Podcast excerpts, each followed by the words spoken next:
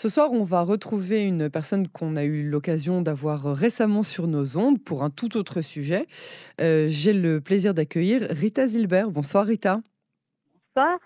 Alors, vous nous aviez parlé euh, de votre quatrième dose que vous aviez fait sans hésitation. On va revenir sur euh, une des raisons principales pour lesquelles vous aviez euh, pas du tout hésité à faire cette quatrième dose. Et puis aussi, vous nous aviez parlé de ce que la pandémie avait eu comme mauvais impact malheureusement sur, sur votre activité professionnelle, qui est le tourisme, l'organisation de, de voyages. Mais ce qui nous intéresse ce soir, et c'est un sujet qui touche malheureusement beaucoup euh, de personnes. Euh, c'est la raison justement pour laquelle vous n'avez pas hésité une seule seconde.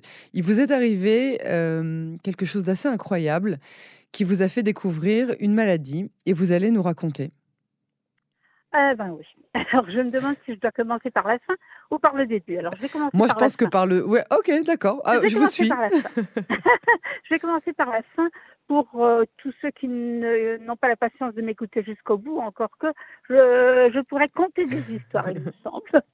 Alors, je commence par la fin en vous disant que j'ai fondé une association il y a un an exactement pour tous ceux ou tous ceux qui veulent bien venir chez moi et qui sont convalescents, convalescents d'un cancer, un cancer quel qu'il soit.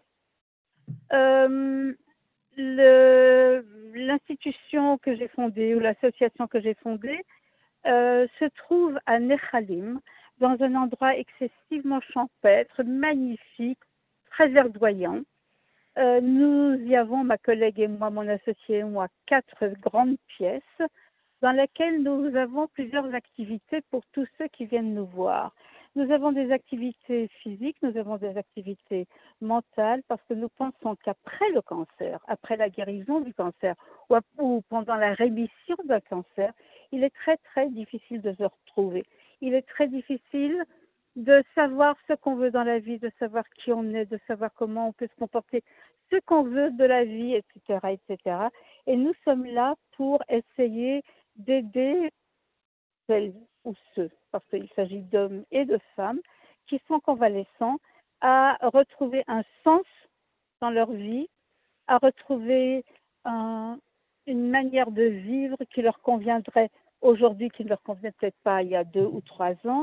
Vous avez le sentiment que, que cette partie de, de, de, la post-maladie n'est pas prise en charge? Il n'y a, pas d'institution qui, qui s'occupe de, une fois que les gens sont, sont fort heureusement guéris, il n'y a, rien qui est là pour justement les, les guider vers un retour différent ou similaire à, une autre vie? Euh, oui, Jackie, ce que je, euh, pardon. Oui, ce que je pense surtout, c'est que euh, il y a des, journées de convalescents. Il y a même parfois deux ou trois jours pour des convalescents. Des espèces de séminaires très concentrés, mais qui ne permettent pas une perspective dans le temps. Euh, curieusement, depuis que nous avons fondé notre association, je me rends compte que dans plusieurs villes, on a commencé à parler de la même chose, on a commencé à s'occuper de, de la même chose, et j'en suis vraiment tout à fait ravie parce que je pense que malheureusement, il y a de la place pour tout le monde sous le soleil.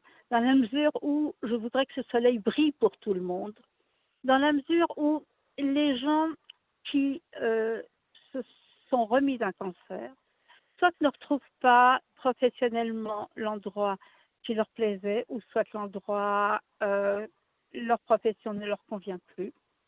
Euh, soit il y a des changements physiques, soit il y a des changements mentaux, moraux, il y a en tout cas une, pendant quelques mois après la, guérison d'un cancer, alors que toutes les forces étaient misées sur la guérison, il y a une espèce de lassitude, de fatigue, d'épuisement qui se ressent dans tous les domaines de la vie. Et alors, euh, vous, vous-même, comment est-ce que vous êtes arrivé à la découverte de cette maladie. Mais c'est quand même une histoire qui vaut son pesant d'or, oui. Oui, c'est une histoire un peu, un peu, je, un peu folle. Vous êtes au courant, c'est une histoire tout à fait folle. Euh, dans le cadre de mes activités professionnelles, comme vous l'avez si bien dit, je suis guide touristique. Je suis partie avec un groupe au Vietnam en février 2018. Le Vietnam parce que j'adore. Vietnam parce que j'ai demandé à mon patron, envoie-moi donc au Vietnam, ça fait longtemps que je n'y ai plus été, j'ai envie de revoir, j'ai envie de revoir les gens, j'ai envie de revoir les paysages, et j'y suis allée. Le, départ était prévu pour un dimanche soir. Euh, vendredi soir, j'ai commencé à tousser très fortement. Je me suis dit que j'avais une grosse grippe, mais évidemment, il n'était pas question d'annuler le voyage. J'étais déjà engagée, il fallait que je le fasse. Donc, euh, je me suis munie de médicaments et je suis partie allègrement dimanche soir avec ce groupe. Euh, le parcours s'est très bien passé, c'était très intéressant comme d'habitude, même plus que ça, même fascinant. Je toussais toujours. Arrivé à Saigon, nous avons été accueillis euh, à la maison des Chabad. Euh, c'est là où nous mangeons, parce que nous, je guide des groupes religieux. Voilà. Et nous étions donc à Chabad, à Saigon. Euh, ça faisait longtemps que j'avais plus vu le rave de Saigon, de Chabad. J'ai donc commencé à bavarder avec lui. J'étais debout à côté de lui pour bavarder avec lui. Un monsieur qui était assis là, relativement jeune, qui était assis sans kippa, avec des cheveux teints en blond. Il était assis à côté d'une dame vietnamienne. Euh, je me demandais un petit peu euh, ce qu'il faisait là, c'était curieux. Et tout à coup, ce monsieur se lève, vient vers moi et sans, sans autre forme de procès, sans avertissement quel qu'il soit, sans dire bonjour ni rien du tout, il me dit Vous savez, j'aime pas du tout la couleur de votre peau, j'aime pas le, votre teint, et j'aime pas du tout la manière dont vous êtes euh, debout comme ça. Euh, quand vous retournez chez vous, vous feriez bien de consulter un médecin. Comme ça. C'est comme ça. J'étais tout à fait abasourdie. Je, je lui dis pardon, pardon. Euh, vous dites quoi exactement? Il dit ah j'ai oublié de me présenter, je suis médecin. Ah il est quand même médecin. Voilà. D'accord. Et il est parti. Il est parti se rasseoir. J'étais toujours en conversation avec mon rabbin de Rabat, le Rav Menachem, et éberlué, je lui dis, mais enfin, mais qu'est-ce que c'est que cet énergumène Et le rabbin me dit, ah, mais tu ne sais même pas de quoi tu parles. C'est une histoire absolument incroyable. Ce médecin, parce qu'il est médecin en effet, il fait de la recherche au Vietnam, il est d'origine italienne et il est fils de rescapé de la Shoah. Ses parents, après la Shoah, ont décidé de se détacher entièrement, complètement du judaïsme euh, ont changé leur nom de famille, n'ont rien voulu savoir, euh, il n'y avait pas eu de circoncision, bien évidemment, et ce jeune homme a grandi comme bel Italien, goy à tout égard. Euh, à un certain moment, il avait besoin de papier officiel. Il est allé euh, à Milan, parce que c'est là qu'il habite. Il est allé à Milan à l'hôtel de ville et euh, c'est là qu'il a vu que son nom de famille était un nom de famille qui n'était pas un nom de famille d'origine, mais son nom de famille d'origine était Isaac. Ok. On ne peut pas plus juste, bien entendu. Quand il est allé chez ses parents pour leur demander de quoi il s'agissait exactement, ses parents lui ont avoué qu'ils étaient en vérité tous les deux juifs et que lui, forcément, était un bon juif également. Et donc, euh, il vous envoie, euh, vous, vous, Il m'envoie chez un médecin. Et vous y allez au retour Et à mon retour, je me dis, mais enfin, il euh, faut quand même que je vérifie. D'abord, je toussais toujours. Oh. Donc, je me suis dit, je vais déjà demander au médecin si je n'ai pas écopé dans, de quelque chose au poumon. Et je vais lui parler de manière un peu détournée parce que j'étais très ennuyée. Je veux dire, on peut difficilement dire à quelqu'un, voilà, euh, un énergumène m'a dit que j'étais malade, qu'est-ce que vous en dites? Donc, arrivé chez le médecin. C'est ça. Qu'est-ce que ah, ah, Au fait, euh, euh, j'ai aucune preuve de cela, mais s'il vous plaît, vérifiez si j'ai pas une maladie bizarre et où et quoi et comment. On se, sent, tout à fait bête. Bah oui. j'ai donc demandé à mon médecin de vérifier mes poumons, tout allait bien, tout va bien, je n'ai rien du tout, je tousse comme une, une, une forcenée, mais je n'ai rien. Et quand je demande au médecin, oui, mais euh, moi dans le ventre, je me demande si j'ai pas quelque chose de ce parce que je me suis dit, mais enfin, je ne vais pas lui dire.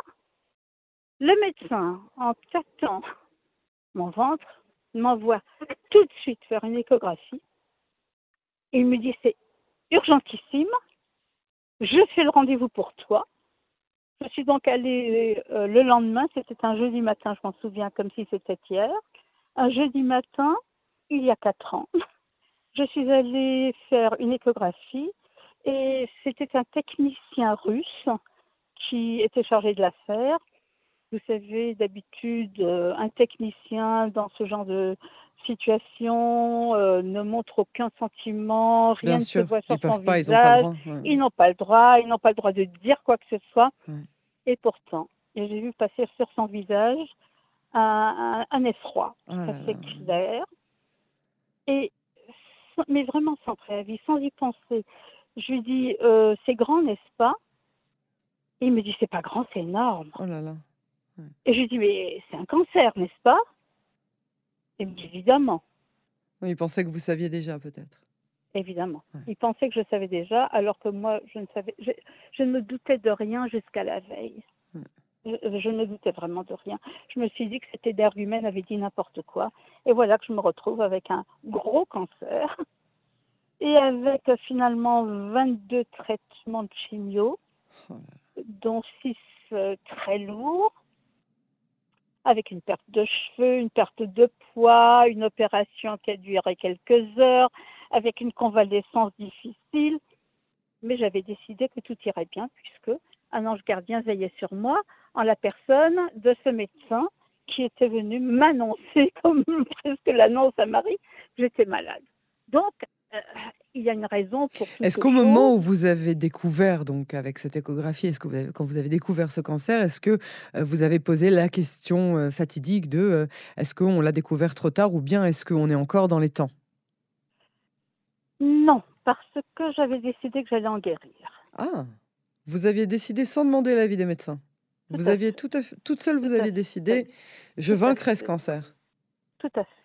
Tout à fait. J'ai décidé de vaincre ce cancer et je l'ai décidé euh, le jour même euh, où j'ai appris que j'avais un cancer. J'avais tout fait très secrètement, sans avertir, sans, sans vouloir faire euh, effrayer mon mari, mes enfants, mes petits-enfants. Donc j'étais allée faire tout ça toute seule, d'un médecin à l'autre, parce qu'après l'échographie, on vous fait aller faire d'autres examens pour être bien sûr que c'est ça. J'ai fait tout ça tout à fait seule. Et en même temps, je me disais, oui, mais enfin, euh, c'est pas, c'est pas, j'ai mal nulle part, je me sens pas vraiment mal, sauf cette tout mm, qui m'ennuie beaucoup. J'ai même demandé au médecin, oui, mais l'opération, franchement, j'ai plein de voyages en vue, je suis très occupée, est-ce qu'on ne pourrait pas le reculer euh, euh, jusqu'au mois de juillet Ah oui. Ah bah oui. J'imagine la tête, j'imagine la tête de médecin. Exactement. Le médecin m'a regardé, il m'a dit si vous étiez ma femme, c'est hier que je vous ai opéré et pas demain. Je lui dis, ah bon, c'est vraiment tellement grand? Il me dit oui. Bon, ben, d'accord. Du coup, euh, j'ai décidé de guérir. J'ai décidé de guérir et j'ai décidé aussi que tous ces soins euh, seraient peut-être difficiles, mais que franchement, 22 euh, jours sur une vie de 120 ans, c'est pas très grave, n'est-ce pas? 22 chimios, c'est donc 22 jours, puisque chaque fois c'est. C'est pas très grave. Sur une vie de 120 ans, ça compte pas. Je vais m'en tirer. Et je dois avouer que je m'en suis relativement bien tirée. J'étais pas mal, j'étais bien dans ma peau, ou à peu près. Il y a eu des jours où j'étais très fatiguée, des jours où c'était difficile, où je mangeais peu. J'avais beaucoup changé physiquement. J'étais beaucoup plus maigre que je ne le suis normalement. Je me baladais chauve, pour la euh, d'habitude. J'avais même pas cette euh, fichue perruque sur la tête. Donc, euh, j'affichais très clairement le fait que j'étais malade, mais en voie de guérison. C'est comme ça que je le prenais. J'ai même fait des voyages. J'ai même fait des voyages euh, pendant les deux semaines de répit que j'avais entre deux chimios. Je continuais à voyager. Or, voilà. Donc, finalement, ma réintégration dans la vie normale, c'est très très bien passé, avec, si vous le voulez, une espèce de déni quant aux suites possibles de la maladie.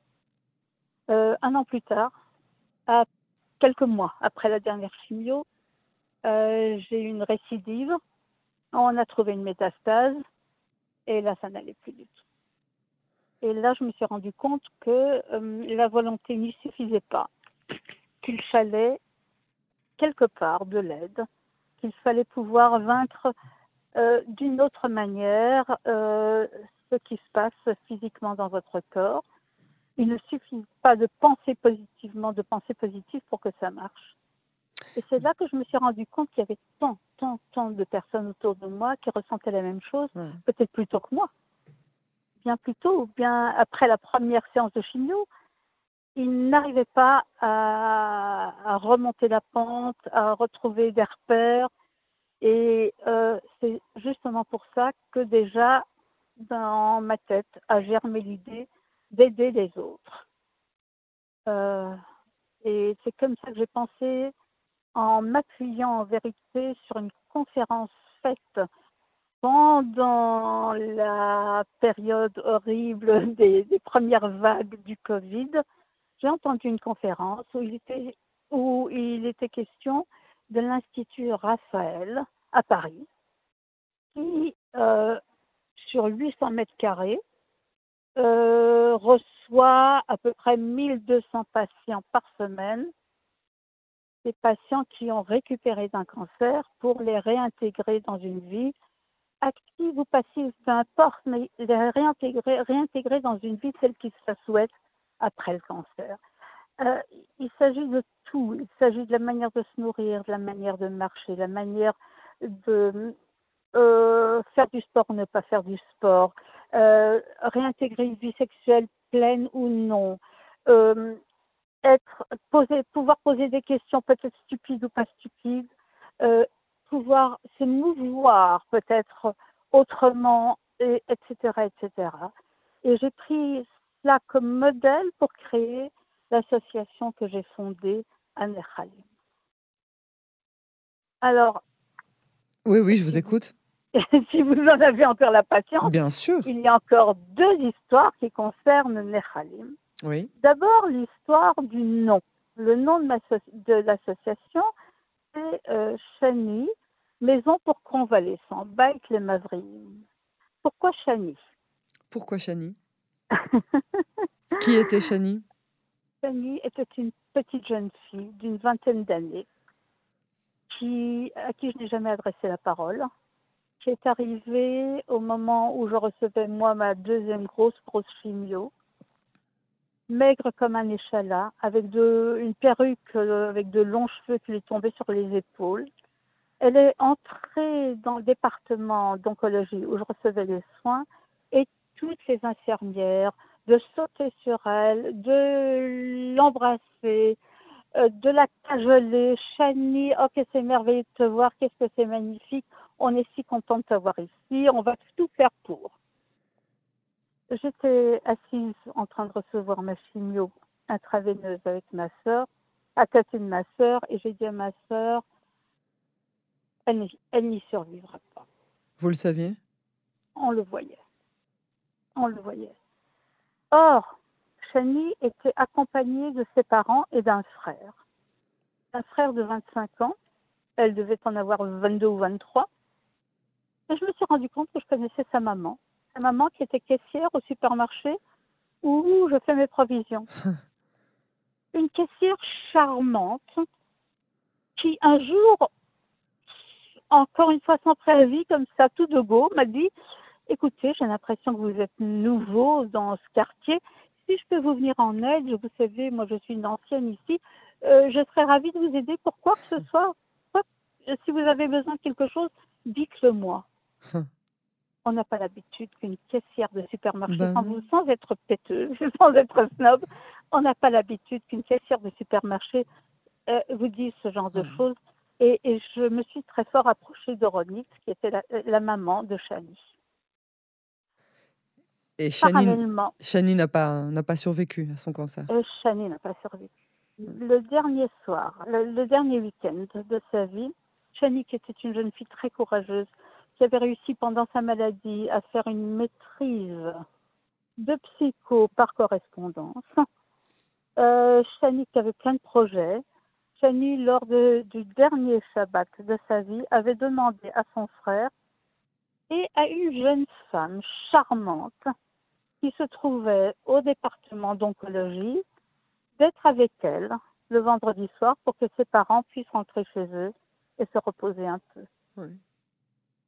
L'histoire est triste d'un côté puisque Chani n'a pas survécu, mais d'autre part, le frère de Chani a épousé cette jeune femme qui ah. se trouvait au département d'oncologie. Oh, il a, il a qui a 10 ans de plus que lui. Il a qui n'est pas religieuse alors que Yaniv l'est. Ils ont un petit garçon de 9 mois aujourd'hui. Et c'est une histoire qui est triste d'une part, mais merveilleuse d'autre part. C'est aussi troublant que c'est émouvant. Et c'est tout à fait. Tout à fait. Il y a un côté euh, euh, d'espoir qui, qui est né d'une histoire tragique finalement. Et c'est pour ça que j'ai voulu appeler l'endroit Chani, mais je vous le répète, je ne lui ai jamais parlé. mais vous êtes, vous êtes bien évidemment resté en contact euh, et avec Ronit, sa maman, et avec Yanniv, son frère. évidemment, et avec Hila. Alors, comment est-ce qu'on peut faire pour euh, rejoindre euh, cette association, pour vous aider, pour, pour faire connaître cette association? Qui peut avoir la prétention de vouloir participer aux activités que vous y proposez? Alors d'abord, j'ai besoin de ça, j'ai besoin aussi de patience. C'est-à-dire que tous ceux qui connaissent quelqu'un qui est en train de se remettre d'un cancer, qui a du mal à se remettre, envoyez-les moi. Que ce soit un homme ou une femme, que ce soit un cancer du sein ou un, cancer d'autre chose, ou de la prostate, etc., tout le monde est bienvenu. Oui. J'ai besoin de bénévoles. Pour le moment, j'ai des gens extraordinaires qui euh, font de la réflexologie chez nous, qui hmm. font du tai chi, qui font de la gymnastique, qui font du reiki, reiki, healing, etc. J'ai des gens qui vont faire euh, un séminaire de dessin, de peinture, euh, d'autres qui vont faire une espèce de séminaire de soirée de cuisine et de pâtisserie. toutes les activités sont bonnes à prendre en fait. Pour le moment, toutes les activités sont bonnes à prendre. Pour le moment, tous ceux qui sont là sont bénévoles pour le moment. J'ai évidemment besoin d'argent également. C'est clair parce que euh, malgré le bénévolat extraordinaire dont les gens font preuve autour de nous, il me reste à payer euh, les locaux, il bah me reste à payer l'avocat, le comptable, etc. etc. Donc, euh, tout est bon. Alors, on rappelle cette association, j'imagine qu'elle a un site internet.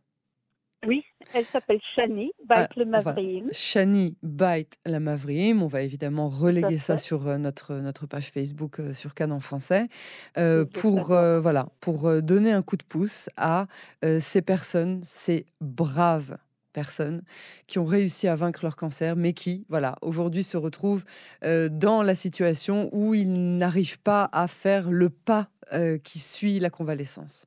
Tout à fait. Bravo. Une dernière petite histoire, mais très rapide cette fois. C'est l'histoire de l'endroit. Nous avons décidé de faire ça à Nechalim, dans une fromagerie qui appartient à un monsieur absolument extraordinaire qui s'appelle Aaron Markovitch, qui depuis euh, une vingtaine d'années déjà euh, octroie gracieusement, gratuitement des yaourts à tous ceux qui sont en train de faire une chimio difficile, qui ont du mal à manger. Hmm. Il, euh, il offre ça à tout le monde. Et c'est lui qui, en me parlant un jour, m'a dit si tu fais une association, c'est chez moi que tu la montes et nulle part ailleurs. Je veux être de ceux qui oh, t'aident un petit peu. C'est magnifique. Que, on espère que vous aurez encore beaucoup d'autres de, d'autres volontaires comme, euh, comme cela et surtout que l'association grandira et que surtout le nombre de personnes euh, qui seront euh, membres de cette association, évidemment, qui seront guéries de leur cancer, qui seront en convalescence de leur cancer, c'est tout ce qu'on peut espérer. Merci beaucoup Rita Zilbert pour cet entretien et bravo pour ce que vous faites et on pense évidemment fort à vous. Merci infiniment. À bientôt, au revoir.